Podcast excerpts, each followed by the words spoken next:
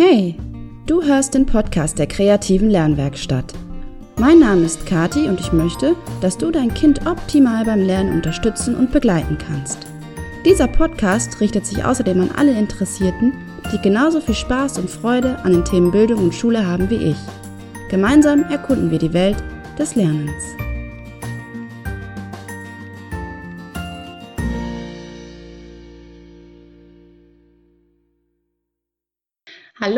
Herzlich willkommen zur 37. Podcast-Folge der kreativen Lernwerkstatt. Heute dreht sich alles um das Thema Sehen, denn das Sehen und unsere Augen sind ganz, ganz wichtig zum Lesen und zum Schreiben lernen. Und ich habe heute einen ganz tollen Interviewgast ähm, und ich freue mich total, dass es geklappt hat. Herzlich willkommen, liebe Nicole. Hallo, herzlich willkommen zurück. Ich freue mich, dass ich hier sein darf. Ja, ich freue mich auch, dass es klappt. Ähm, ja, genau. Nicole arbeitet mit äh, Kindern und mit, auch mit Erwachsenen und sie macht Visualtraining. Und ich kenne sie über Instagram. Wie ähm, schon so oft habe ich bei Instagram eben so tolle Leute schon gefunden und kennengelernt und ich freue mich da wirklich jedes Mal drüber. Und genau, jetzt übergebe ich mal das Wort an Nicole. Nicole, magst du dich mal kurz selbst vorstellen? Ja, klar, sehr gerne. Also, Nicole Schmidt, habt ihr ja schon mitbekommen, ist mein Name. Und ich bin eben ähm, Seeexpertin, so würde ich mich jetzt mal bezeichnen. Warum? Weil ich einfach, ja, meine gesamte berufliche Laufbahn, schon seit meiner Ausbildung, stecke ich eigentlich mittendrin im Sehen, wie das so funktioniert. Angefangen hat alles mit einer ganz klassischen Ausbildung zur Augenoptikerin. Und ja, ganz normal. Hat mir viel Spaß und Freude gemacht, sehr vielseitig der Beruf. Damals aber, bevor ich die Ausbildung angefangen habe, fällt mir gerade ein, hatte ich so null Bezug zum Thema Sehen. Also irgendwie jetzt im Nachhinein betrachte ich das manchmal als, ach, nennen wir es irgendwie Führung oder sonst was vom Universum, ja. Weil ja. wirklich, es kam einfach so, bumm, zack, bang, war es da. Und dann hatte ich da so viel Freude, dass ich direkt nach der äh, Gesellenprüfung dann direkt meine Meisterausbildung hinten dran gegangen habe, weil ich immer noch mehr wissen wollte. Also es ging da einfach immer weiter. Es hat mir immer viel Freude bereitet, den Menschen irgendwie, ja, so Lebensqualität zurückzugeben, weil Sehen ist nun mal Lebensqualität, ja. Und das ist so, es ist, ja, wenn die plötzlich wieder deutlich und scharf sind, so zack, das Licht geht an. Und ach, es hat mir dann irgendwie selbst Freude bereitet. Und wie gesagt, sehr vielseitig äh, dieser Beruf. Gab es dann irgendwann auch die Möglichkeit, sich in einem weiteren Feld da weiterzubilden. Und das Feld heißt Funktionaloptometrie. Ein Begriff, den wahrscheinlich noch niemand irgendwie so richtig gehört hat und ist eigentlich auch nicht schlimm, egal, muss sich niemand merken, muss niemand lernen. Worum geht es da? Da beschäftigt man sich damit, wie Sehen sich tatsächlich entwickelt, wie es funktioniert. Und dass es nämlich überhaupt nichts ist, was wir so von Anfang an, von Geburt an einfach haben, sondern dass es tatsächlich gelernt wird. Ja? Sehen wird erlernt. Ja. Also unser Gehirn sieht letztendlich. Die Augen sind nur so ein Überträger, so ein Mittel zum Zweck. Und ja, wir, wir lernen täglich eigentlich sehen. Also bis ins Erwachsenenalter geht das, dass sich so die visuelle Wahrnehmung eben entwickelt. So, und man lernt dann als Funktionaloptometrist ganz genau die Prozesse kennen, in welchem Alter, wie soll was, welche Sehfähigkeit dann schon da sein. Weil wie gesagt, es ist nicht einfach nur die Augen und dass die Augen irgendwie organisch gesund sind. Okay, das ist erstmal wichtig. Und dass sie dann irgendwie 100% Sehschärfe haben, das ist auch toll, wenn wir es haben, aber das ist sowas von längst nicht alles. Dazu gehört so viel mehr. Ja, und das lernt man dann eben in dieser Ausbildung. Und vor allem natürlich lernt man da, wie man, wenn das Sehen irgendwo gestört ist, wenn die Entwicklung des Sehens irgendwo gehakt hat oder plötzlich mh, hm, vielleicht das Sehen wieder ein bisschen zerstört wurde bei Erwachsenen jetzt aufgrund von irgendwelchen Erkrankungen, Schlaganfällen, sonst was. Ja, es kann sein, dass dann plötzlich doppelt gesehen wird und sonst wie oder Gesichtsfeldausfälle da sind. Ja, dann lernt man da, wie man das eben wieder aufbauen kann. Und ah, warum geht das? Ja, weil unser Gehirn letztendlich ein Leben lang fähig ist, Neues zu lernen. Das ja. wissen wir mittlerweile endlich hoffentlich alles. War ja viele Jahre oder früher immer so, dass man gedacht hat, es gibt nur so ein Fenster, wenn du da nichts lernst, dann hast du verspielt. Aber jetzt wissen wir, also unser Gehirn ist ein Leben lang neuroplastisch verformbar. Du kannst immer alles, alles, alles, was du willst, neu lernen und sehen eben auch. Ja. Mhm.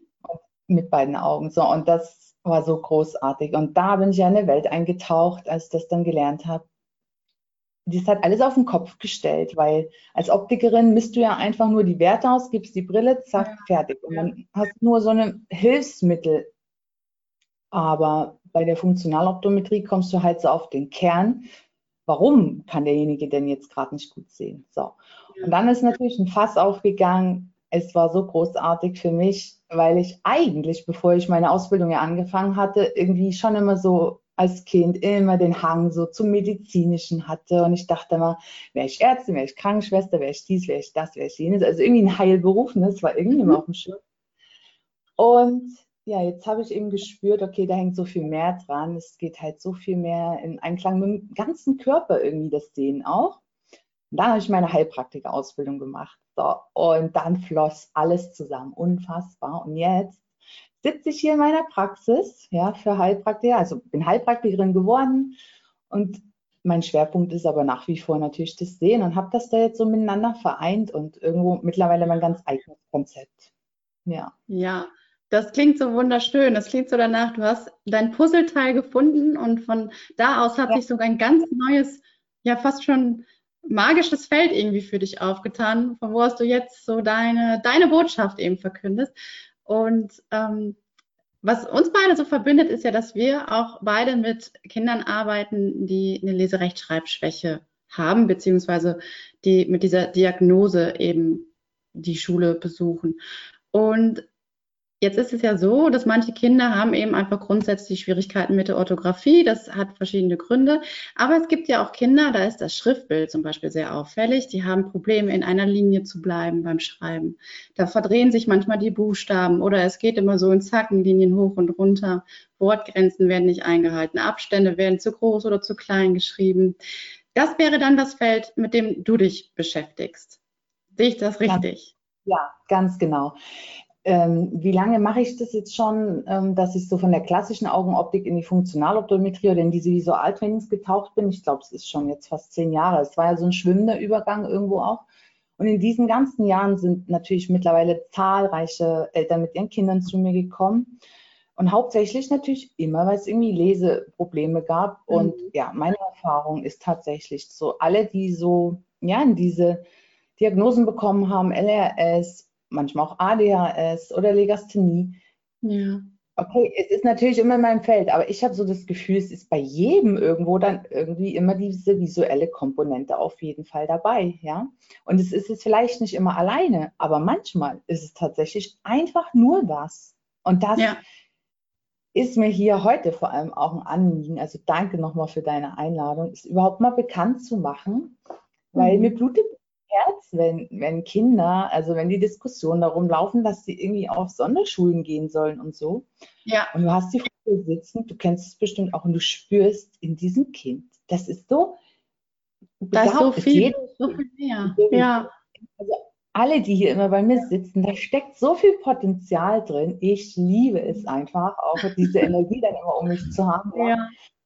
Und die sind so toll und es ist für mich unfassbar, wie das System, sage ich mal, wo wir irgendwie immer funktionieren müssen, mm, das nicht erkennt, nur weil jetzt gerade eben in Klasse XY Schriftbild noch nicht so ist, wie bei allen anderen oder sonst was. Also, ne, dass dieses persönliche Potenzial dann so verkannt wird und den ja tatsächlich, ja, wenn dann so Schullaufbahnen da beschlossen werden, irgendwo ja die Zukunft teilweise irgendwie so ein bisschen vorgegeben wird, wo ich mir denke, das kann gar nicht sein, ja. Mhm. geht das?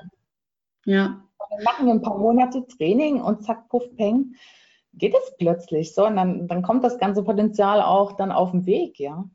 Ja.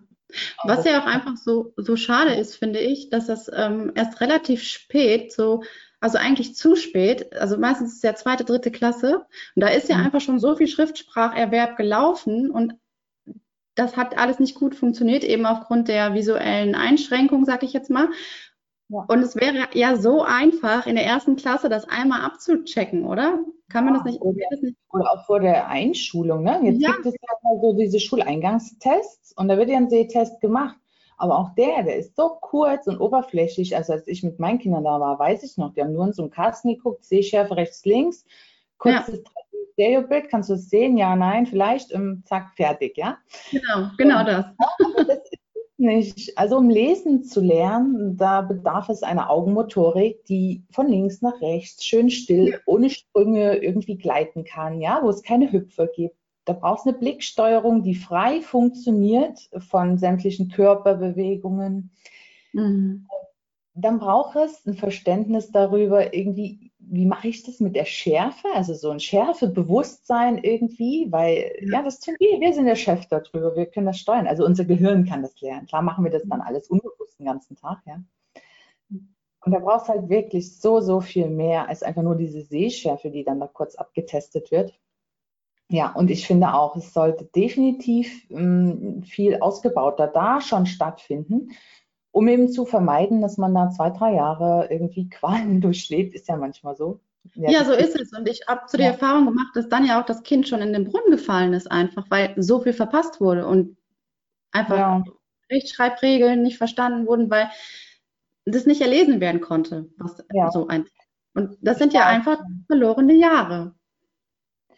Ja, ja, du hast recht. Das, das sieht man erstmal so. Jetzt bin ich ja jemand, äh, ich denke immer, okay, nichts passiert umsonst und man kann ja immer alles jederzeit verändern, ja. Mhm. Das ist ja dann das Schöne. Also, was heißt verlorene Jahre? Okay, es ist, wie es ist, aber es heißt ja nicht, dass man das nicht wieder aufholen kann. Und klar, ist dann leider ein bisschen schwieriger, aber überschreiben, es muss halt überschrieben werden, die alten Lernmuster, ja. das falsch abgespeicherte, klar. Aber möglich ist ja alles. Also ich halte ja grundsätzlich nichts mehr für unmöglich. Ja, das nee, ich auch ja, nicht. Ist im Laufe dieser Ausbildung dann einfach so gewesen, was du, wenn du jahrelang ja. denkst, okay, du misst die Brille in die Stärke und that's it. Und das ist ja nur so eine Realität. Mhm. Ja, und, und, dann diese Weiterbildung haben wir halt, es ist wie, als wenn einer irgendwie noch eine Tür aufmacht und du so denkst, aha, das gibt's auch noch. Ja, aber dafür darf man auch bereit sein, ja, noch mehr Möglichkeiten eben zuzulassen und in sein Feld zu lassen und ja. ja. Immer wieder zu fragen, was ist hier noch möglich? Ne? Also sich nicht gleich ähm, damit zufrieden geben, wenn alle sagen, das ist so, dein Kind hat jetzt das und das, und damit musst du leben. Nein, frag danach, was ist jetzt noch möglich und ja. dann hört ihr den Podcast und wisst, wir könnten mal die Augen. genau. Also man kann immer was tun, das sehe ich auch so. Man kann echt auch immer noch viel erreichen. Ich habe jetzt so gedacht, dass man das ja eigentlich auch im Vorfeld einfach abchecken könnte. Dann ist das erstmal. Definitiv. Also, also würde ich mir schon wünschen, weil ich, also ich kenne jetzt tatsächlich ak aktuell einen Fall, da ist das so gewesen und das ähm, Kind tut sich so unglaublich schwer. Und das ist, es hat wirklich leiden müssen, so die ersten drei Jahre in der Schule. Und das hätte man ja irgendwie naja, für ihn einfacher machen können, dafür das Kind. Also es ist mir auch irgendwo ein Anliegen, ja.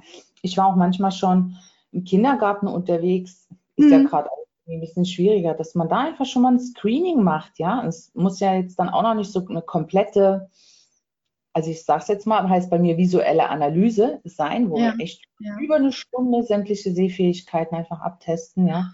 ja. Muss ja dann da noch gar nicht mal sein. Es gibt so ein paar einfache Screening-Tests, die aber auch schon so ein bisschen darauf hinweisen, wie geht denn überhaupt das Zusammenspiel zwischen beiden Augen, weil das ist nämlich auf was zu ankommt. Das rechte Auge links äh, scharf sieht und das linke Auge irgendwie, ja okay, das ist das eine, aber wie arbeiten denn beide Augen im Team zusammen? Das, mhm. das ist ja der Knackpunkt, ja.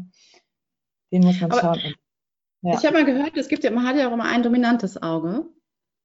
Ja, ja, so wie so? es mit der Hand ja auch ist, ja, ja genau. Okay. Ja. Und ja. ich habe gehört, dass wenn man im Klassenraum, sollte man immer mit dem dominanten Auge zum Raum sitzen, weil man da so viel mehr mitkriegt.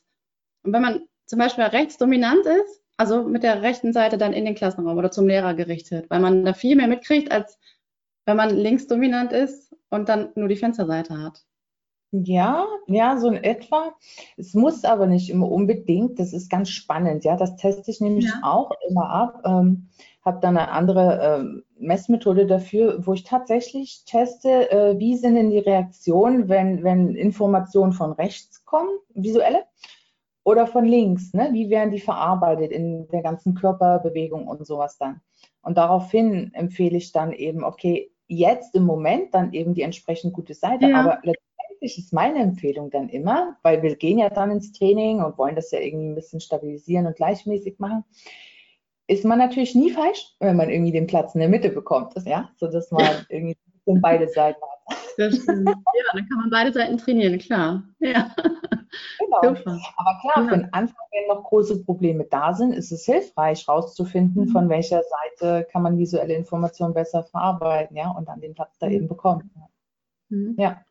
Gibt es denn irgendwelche Symptome oder Auffälligkeiten oder was auch immer, woran Eltern vielleicht schon in der Kita-Zeit merken, dass da vielleicht noch mal ein bisschen dran gearbeitet werden könnte an der visuellen Wahrnehmung? Ja. und das ist natürlich das Ding, ganz oft fällt es da noch nicht so sehr auf, aber warum Aha. auch? Weil, weil da ist es ja noch nicht so ein detailreiches Sehen. Also die Form, mhm. Strukturen, mit denen man da als Kindergartenkind arbeitet, ist ja alles ein bisschen größer, ja. Also da kommt es noch nicht ja. so krass Schärfe an, wenn du ausmalst und so. Aber wenn man da sieht, dass es mit Ausmalen extrem Schwierigkeiten gibt, okay, manches Kind mag es aber auch einfach nur so nicht, ja. Das ist immer, da, da finde ich es manchmal noch nicht so richtig raus.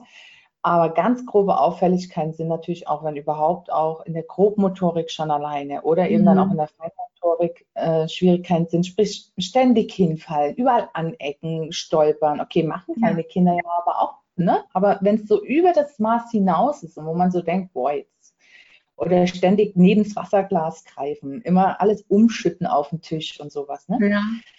Keine Bälle fangen können, wollen, wie auch immer. Also je nachdem, wie weit es ja in dem Alter eben auch schon geht, aber solche Dinge sind dann schon auffällig, weil da ist offensichtlich vielleicht äh, nicht genügend räumliches Sehen dann vorhanden. Ja. Mhm. Okay. Oder nicht stabil. Ja.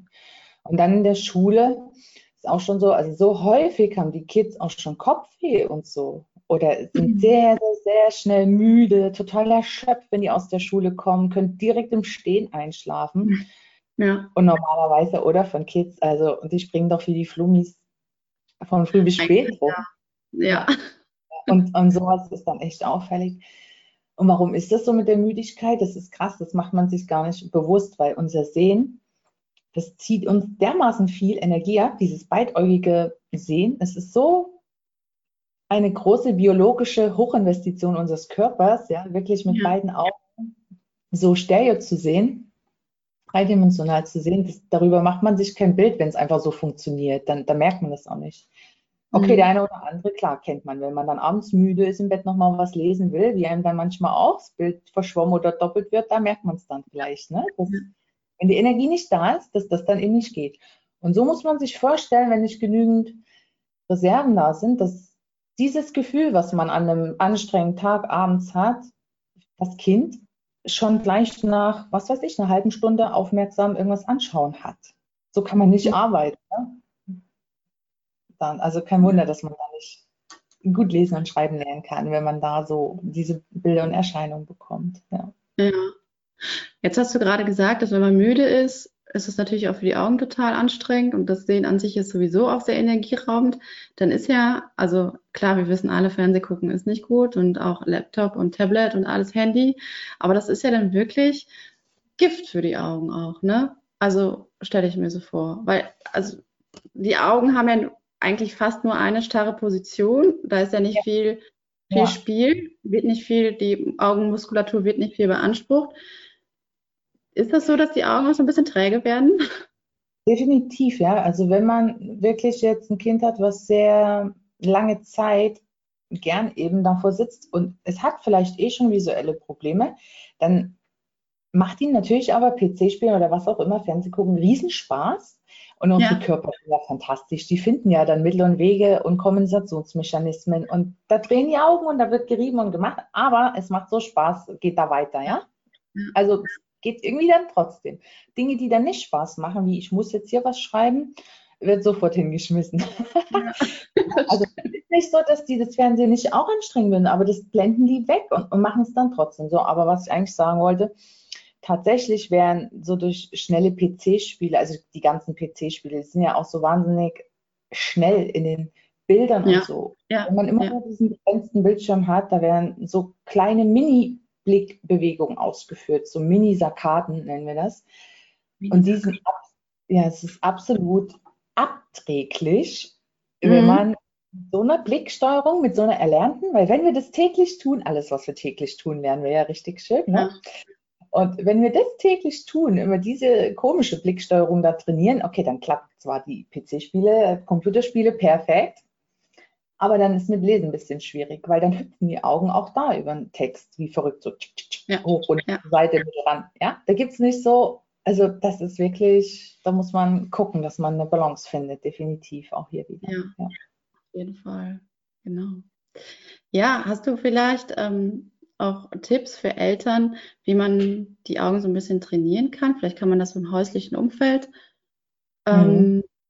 Unterstützen oder sagst du, nee, das ähm, muss auf jeden Fall irgendwie in fachliche Hände oder ja, also ich habe was, was ich so teilen kann, tatsächlich, so wie wir eine gewisse Körperhygiene ja einhalten, ja, wie wir täglich die Zähne putzen, was weiß ich, gibt es tatsächlich eine Sehhygiene, ja, mhm. wo man echt ah. achten kann. Ja. Und Spannend. das die man ein bisschen präventiv natürlich machen kann. So, wenn mhm. aber einer richtig Schwierigkeiten im, im beidäugigen Sehen hat, dann darf man das in dem Training Schritt für Schritt aufbauen. Und es ist sehr individuell, weil für jeden hakt es woanders in einer anderen Sehfähigkeit. Mhm. Da kann man gar nicht mhm. so allgemein jetzt was raushauen, ja. Aber grundsätzlich ist es natürlich perfekt, wenn man zum Beispiel schon mal alleine zwei Stunden am Tag rausgeht, natürliches Licht durch seinen Körper und durch seine Augen quasi empfangen kann. Ja, und ja. Dann ist automatisch auch die Blicksteuerung ganz anders, als wenn ich im Raum sitze oder vor so einem Gerät sitze. Ne, wenn der Blick mhm. mal die Beine kann, entspannte Sicht und alles sowas. Das ist so, so wichtig. Ja, immer so dieser Wechsel zwischen Ferne und Nähe und überhaupt mal das ganze Feld wahrnehmen und nicht nur so beschränkt vor den Augen. Ne? Dann ist wichtig, immer den richtigen Abstand einzuhalten. Da gibt es ja so diese berühmten Nasenleser, ne? also die die Nase so wirklich am Platz geben haben. Uh, Kopf unten. Aber das ist auch eine Auffälligkeit in dem Moment, weil da kann man schon mal wissen, dass die Augen da nicht in der Lage sind, die Schärfe selbst offensichtlich einzustellen. Und immer wenn wir ganz nah an irgendwas kleben, kommt es schön groß auf unsere Netzhaut an und dann ist es einfach. Ist also einfach nur wieder eine geschickte Körperkompensation, ja. Mhm. Aber da darf man einfach mal hinschauen und gucken. Das kann man ja dann auch trainieren. Ähm, jetzt weiß nicht, jetzt ist das hier natürlich zum Anhören, aber ich versuche es mal zu beschreiben. Also der richtige Abstand für jeden, ob Kind oder Erwachsen, ist immer vom Ellenbogen mhm. bis zu den Knöcheln der gemachten Faust, so den Fingerknöcheln oben. Ne? Also man macht Faust, stellt den Ellenbogen auf den Tisch auf und guckt dann, dass der Kopf hier so an den Fingerknöcheln dann da so oben aufliegt, testet das so, so das ist dann so diese Unterarmlänge. Und die ist ja bei jedem individuell. Schönes Messgerät hat man immer dabei. und dann kann man da einmal so gucken, dass das dazwischen passt, zwischen Auge und Tisch oder Buch und Augen, mhm. was auch immer. Und soll natürlich nicht den Kopf abgestützt jetzt da drauf so lassen. Also schon gerade Sitzposition und so weiter. Aber einmal kurz checken, passt meine Unterarmlänge zwischen meinen Augen und dem, was ich da anschaue in der Nähe dann ist gut. Ja? Weiter weg geht immer. Ja, wenn es nicht mehr passt, brauche ich eine Brille. Aber dichter dran ist halt, ja, da kann so dieses ganze Schärfesystem sich letztendlich auch nicht gut entwickeln. Genau. Ah, interessant. Also weiter weg ist okay. Also irgendwann reicht der Unterarm ja nicht mehr, sagt man. Und dann ist es Zeit für die Lesehilfe, ne? Ja, das ist die andere Genau. genau. Wenn man dann älter wird. Und ähm, näher dran als eine Armlänge darf aber auch nicht, als eine Unterarmlänge. Das ist dann. Also näher dran ist einfach zu dicht, ja. Schon ah, allein, okay. wenn du dann die, die, also einmal für die Augen wegen, wegen der Schärfeneinstellung letztendlich, wegen der Schärfenregulierung, ja, weil das ist tatsächlich so dicht schreiben einfach nur oder schauen, eine Kompensation, dass die eigenen Augen es nicht schaffen, in dem richtigen Abstand die Schärfe zu halten. Ne? Mhm. Und dann wird das da umgangen, eben, indem ich einfach ein bisschen dichter rangehe, dann ist es schön groß. Ne? Wie, als hätte ich mir eine Lupe vors Auge dann gehalten. So. Okay. Ja. Einfach Abbildung. Aber was wollte ich eigentlich gerade sagen? Ähm, vergessen, was war das gerade? Wo kommen wir gerade her? Von der Hygiene, Augenhygiene-Tipps. Da waren wir gerade. Abstand war ich noch mal, na, ist egal, kommen wir dann wieder. ja, ansonsten was noch? Ähm, ja wirklich häufig Blickwechsel. Also gute Idee ist, wenn man konzentriert so eine halbe, dreiviertel Stunde irgendwie am Handy, am PC, am Tablet gesessen hat oder auch Buch gelesen, ja, auch die Leseratten. Ich meine, ich kenne das selber von mir, dann steckt man da in der Geschichte, das ist so spannend und man vergisst voll die Zeit. Aber für unsere Augen ist es echt nett, wenn wir denen dieselbe Zeit dann danach gönnen, einen entspannten Blick einzunehmen, nämlich in die Ferne, ja. Mhm. Das ist der entspannte. Blick in dem Moment, genau. Okay. Dann kann ja, man ja, es gibt noch zahlreiche Möglichkeiten, aber ja, dazu. Wie ist das mit dem, mit dem Blinzeln? Also ich habe manchmal so das Gefühl, dass ich eigentlich zu wenig blinze. Vor allem, ja, wenn man so vom, vom PC sitzt, dann ist es so ein bisschen manchmal so ein Freeze, ne?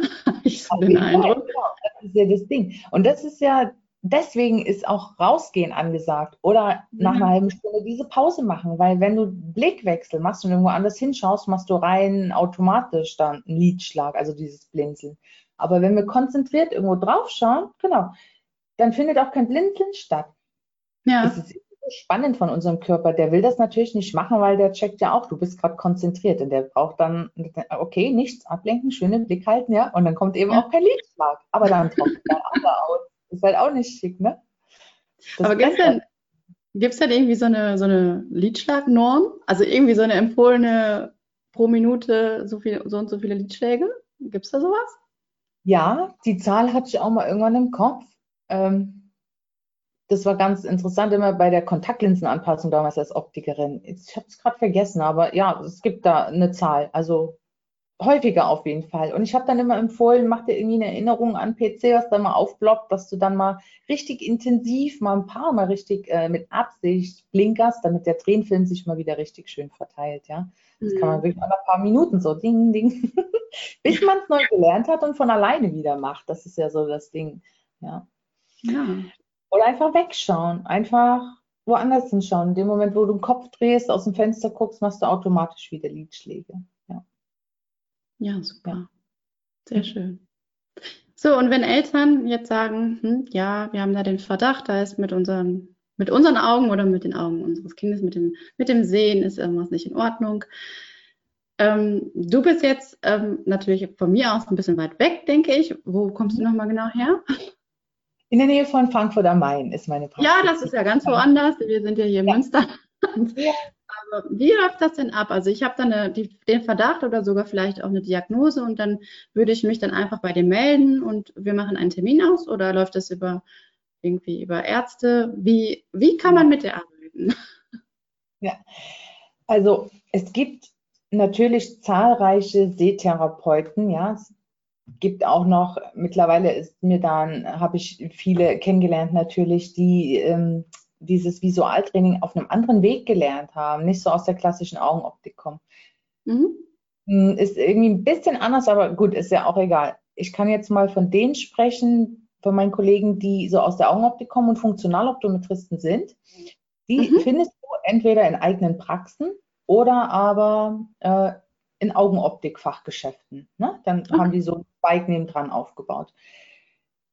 Die meisten Augenärzte mh, mm, wollen davon irgendwie nicht so richtig was hören. Also wenn ihr jemanden kennt, ich bin für jede Zusammenarbeit zu haben. Ich bin da immer händeringend auf der Suche. Ich, aber es ist irgendwie, sind so ein bisschen wie zwei Felder, ne? Die haben halt eine andere Ansatzweise. Ja. Okay, vor allem haben die ja die Orthoptisten bei sich sitzen. Und das heißt ja auch Sehschule. Der eine oder andere kennt's. Ja. Und jetzt ist aber Sehschule, also für mich ist es vom Begriff her nicht so ganz stimmig, weil ähm, das Visualtraining, also so wie wir das dann als Funktionaloptometristen das Sehen neu erlernen lassen, ist für mich eher ein Schulcharakter irgendwo, also wo man was lernt, als bei der Orthoptistin. Da ist oft so, dass du einfach immer nur für Messungen hingehst und okay, es ist auch wichtig, klar, ne, wenn die, schwachste, die schwachsichtigen Augen dann mit diesen Abklebepflastern, das kennt ihr bestimmt, ne, wenn die ja. Kids diese ja. auf den ja. Augen haben. Genau ähm, dann so für diese Dinge und so. Aber da findet nicht wirklich eine Anleitung statt, dass ich so richtig das dreidimensionale Sehen da nochmal gut aufbauen kann. Es ist so viel mehr, man ist da so ein bisschen sich selbst überlassen und ja, entweder es entwickelt sich oder es entwickelt sich nicht so. Ah, okay. Genau, ja. das ist so ein bisschen der Unterschied vielleicht.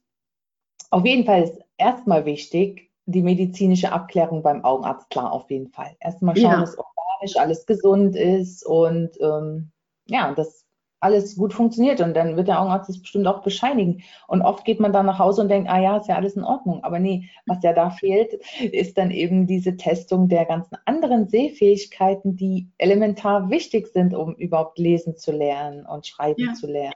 Ja, da gehört so viel mehr dazu, wie gesagt. So, und das macht dann eben so ein Funktionaloptometrist oder Sehtherapeut. Und ja, so wie ich jetzt das mit der Heilpraktik kombiniert hat, hat natürlich da jeder auch immer noch mal ein bisschen einen anderen Ansatz dann dabei. Für mich ging es eben in dem Moment noch mal weiter zu gucken, ja okay, und wenn der Körper dann die Augen nicht zusammensteuern kann, woher kommt denn das jetzt wieder? Wieso ist denn nicht genügend Energie da? Ja, mhm. und dann gucke ich eben, wie ich da auf anderen Ebenen das Kind noch unterstützen kann. Ja, sehr das spannend. dann funktioniert. Ja, und man findet aber ähm, im Internet, jetzt muss ich mal kurz überlegen, wie die äh, Homepage heißt, die WV, WVAO, ja, w, WVAO, WVAO.org, glaube ich. Da gibt es ein mhm. Mitgliederverzeichnis der Funktionaloptometristen. Ah, super. Oder auch die BOAF. Vielleicht kann ich dir die Links irgendwie schicken und du kannst es dann drunter genau, schreiben. Ja, da gibt es Mitgliederverzeichnisse, ja. weil es gibt viele Funktionaloptometristen mittlerweile, also auch unter den Optikern findet da so ein Umdenken statt und immer mehr bilden sich weiter. Aber es sind definitiv noch zu wenige. Aber man findet vielleicht so im Umkreis von, ich weiß nicht, kommt drauf an, wo man wohnt, aber so im Umkreis von 50 bis 100 Kilometern sollte man einen hoffentlich in seiner Nähe finden. Ja. ja. Okay, gut. Ja, super. Also das werde ich auf jeden Fall verlinken dann äh, auf meiner Seite unter dem Podcast. Und ähm, dann kann jeder, der da Interesse hat, einmal schauen. Genau. Und Nicole, du machst aber, also das, du hast logischerweise, es ist eigentlich selbsterklärend, online geht das nicht, ne? Das ist ja für die Augen, das ist ja kontraproduktiv. Also ist alles vor Ort in der Praxis, ne? Ja. Also im Einzelfall tatsächlich, also mir wäre es ganz lieb, natürlich im ersten Moment denjenigen kennenzulernen und wirklich so reinzuspüren, wo hängt es wirklich, was ist es. Und dann, ähm, so im Training, dann einige Einheiten, das geht auch online tatsächlich. Das haben wir sehr oft jetzt in dem letzten Jahr machen müssen ja. und gemacht. Und das hat auch überraschenderweise echt gut funktioniert. Das war schön. Also so am Laptop hat man ja dann auch einen großen Bildschirm und kann es sehr gut sehen mit den Augen und so.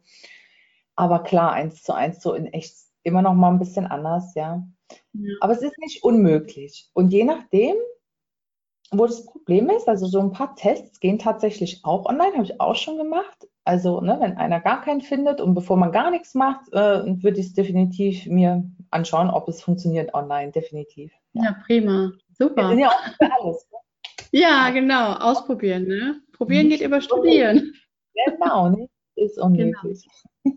Kannst du ungefähr so einen Rahmen geben, wie lange das dauert, so ein Visualtraining, oder ist das wirklich sehr individuell unterschiedlich? Ja, es ist schon definitiv individuell, je nachdem, hm, wie viel man aufbauen muss, woher man kommt, wo man startet mit seiner visuellen Sicht, sage ich mal, kann es, ähm, ich sage jetzt mal, zwischen drei Monaten und zwölf Monaten dauern. Mhm. Aber die Regel ist schon eher, also so, ich gucke, also gerade für die Kids ist mein Anliegen, dass wir irgendwie so ein halbes, vielleicht dreiviertel Jahr, dass wir dann fertig sind, weil es schon schön für die, wenn die irgendwann fertig sind und was erreicht haben ja, und dann ja. aber erstmal gut ist und die erstmal nichts mehr machen müssen.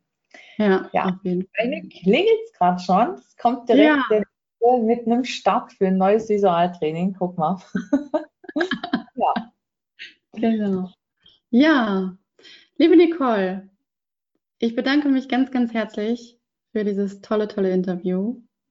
Es hat ich mir, also ich, ich bin, also ich freue mich immer, wenn ich auch noch mal irgendwie was dazulernen kann und ähm, in diesem Bereich auf jeden Fall. Und es hat mir wirklich viel Spaß gemacht. Das war super interessant und ich hoffe, ähm, der eine oder andere denkt jetzt, oh ja, das könnte vielleicht bei meinem Kind der Fall sein und geht dann in die richtige Richtung. Vielleicht hören es ja auch sogar einige Lehrkräfte oder Lehrer und ja. ähm, genau, da würden das über Vorträge, ja, also das ist auch ja. so.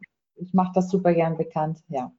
Ja, das super. Auch total freuen. Ich danke dir für diese Einladung, für diese Gelegenheit, genau, das bekannt zu machen. Ich danke dir für deine Arbeit und für deine Mission, die du, die du gehst und die du, deine Botschaft, die du verbreitest. Das ist wundervoll. Ja. Und deine erst. Ich danke dir. Oh, ich kriege einmal Gänsehaut. So schön. vielen, vielen herzlichen Dank. Alles oh, klar. Lieben. Äh, schönen Tag, du Liebe, so rum wollte ich sagen. Tschüss. So, das war sie also, Folge Nummer 37 im Podcast der kreativen Lernwerkstatt. Und mir hat das Interview mit Nicole total viel Spaß gemacht. Und sie hat auch wirklich eine Menge, Menge Wissen. Und wenn dir das Ganze hier gefallen hat, dann teile es doch gerne mit deinen Freunden und lass mir und auch Nicole eine positive Bewertung da. Und wenn du jetzt vielleicht sogar für dich festgestellt hast, dass du dir in puncto Lernen für dein Kind eine Verbesserung wünschst und ihr gemeinsam das nächste Level erreichen wollt, dann melde dich gerne bei mir, schreib mir eine Nachricht oder melde dich einfach zum kostenlosen Beratungsgespräch bei mir an. Denn ähm, auch du kannst dein Kind ganz wunderbar beim Lernen unterstützen und zum Lerncoach für dein Kind werden. Das verspreche ich dir.